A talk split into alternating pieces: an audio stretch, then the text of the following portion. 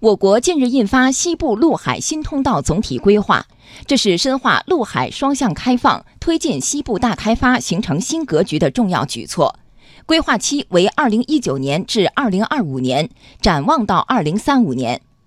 西部陆海新通道位于我国西部地区腹地，北接丝绸之路经济带，南连二十一世纪海上丝绸之路，协同衔接长江经济带。在区域协调发展格局中具有重要战略地位。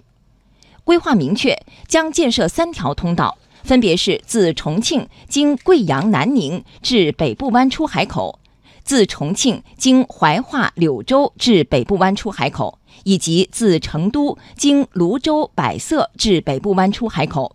共同形成西部陆海新通道的主通道。规划提出，要围绕主通道完善西南地区综合交通运输网络，加强西部陆海新通道与丝绸之路经济带的衔接等，提升通道对西北地区的辐射联动作用，加强通道与长江经济带的衔接。